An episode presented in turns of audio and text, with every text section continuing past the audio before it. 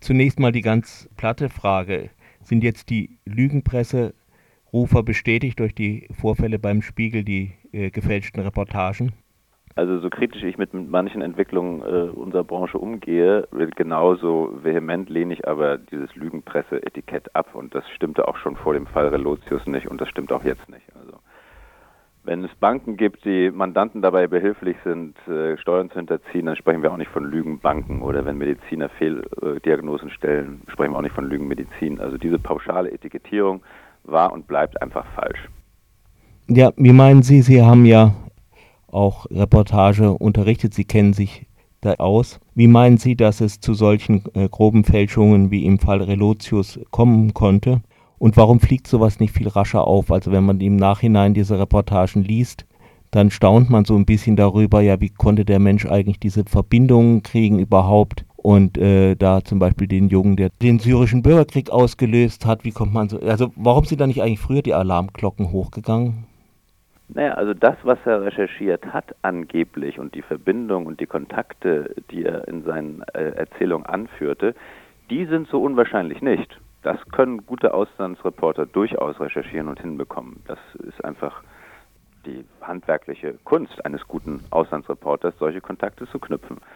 Natürlich ist man im Nachhinein immer schlauer und überlegt sich dann, aber wieso diese Vielzahl an Glücksfällen, muss man da nicht misstrauisch geworden sein?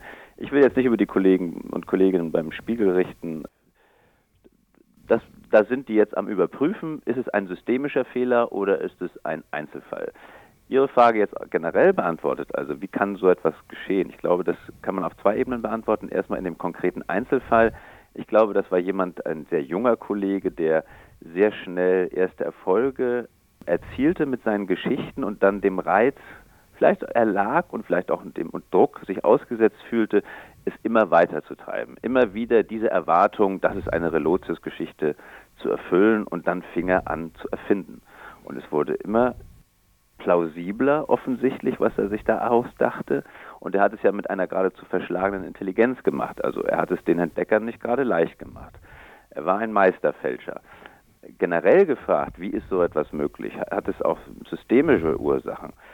Da reden wir im Journalismus oder in den Redaktionen, die sich mit Reportagen beschäftigen, derzeit intensiv drüber. Müssen wir das Genre Reportage vielleicht neu definieren? Gewiss ist, als Journalist kann ich in allen Kategorien fälschen, auch als Nachrichtenautor, als Reportautor äh, oder in anderen Erzählkategorien. Zugleich ist aber auch gewiss, dass es wahrscheinlich in anderen Kategorien viel eher auffliegt. Ich kann in einem Report, der Zahlen gesättigt ist, fällt es schwerer, einfach Dinge zu erfinden, weil sie viel leichter überprüfbar sind.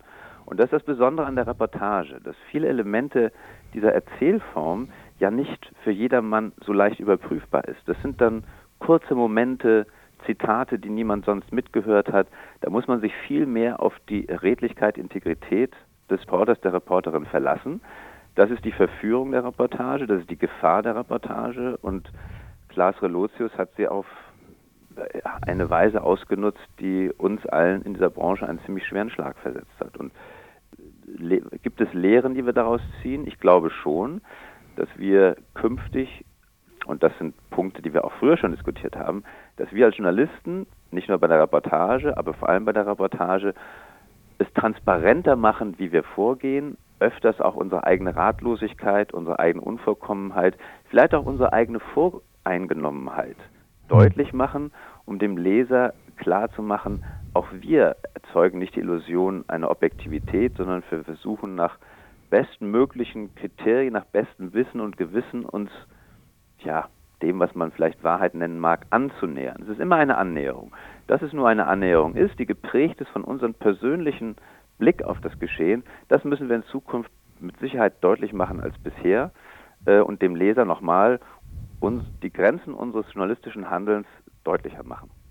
Dabei ist ja die Reportage auch gerade so fast schon die Königsdisziplin, bei, äh, jedenfalls die geschriebene. Bei der Fernsehreportage hängt man ja mehr an den Bildern die eigentlich äh, das äh, auch äh, Unerwartetes oder sowas klar machen könnte, hängt man da nicht zu sehr daran, dass man das, was man denkt, dass die, dass die Leser gerne ähm, hören wollen, dann auch reproduziert, anstatt mal vor Ort zu kommen und äh, zu gucken. Und meistens trifft man ja auf irgendetwas, was man überhaupt nicht erwartet hat. Also das ist eine These, die jetzt in den letzten Wochen sehr oft äh, wiederholt worden ist. Das macht sie nicht besser, ich halte sie für falsch. Ich glaube, dass viele Reporter im Gegenteil wissen, dass ihre Geschichte umso interessanter ist, je überraschender, je unerwarteter sie, das ist, mit was sie zurückkommen. Nur, auch das kann ja nicht das Ziel einer Geschichte sein, meinen Leser dadurch zu faszinieren, dass ich ihm was ganz Unerwartetes was präsentiere, was gar nicht in sein Weltbild passt, sondern worauf es ankommt, ist, das, was ich dort vor Ort erlebe, nach allen klassischen handwerklichen Kriterien so sauber wie möglich zu recherchieren und zusammenzufassen, ohne auf den Effekt beim Leser zu achten. Dass ich es zusammenfassen muss und dass ich auch bestimmte Dinge bündeln muss, liegt ja schon in der Form, in der ich es darstelle, sei es ein Radiobeitrag bei Ihnen oder sei es mhm. ein Printtext im Spiegel. Als Journalist muss ich ja immer zusammenfassen. Ich kann nicht mein Rechercheprotokoll abschreiben und veröffentlichen. Das liest kein Mensch.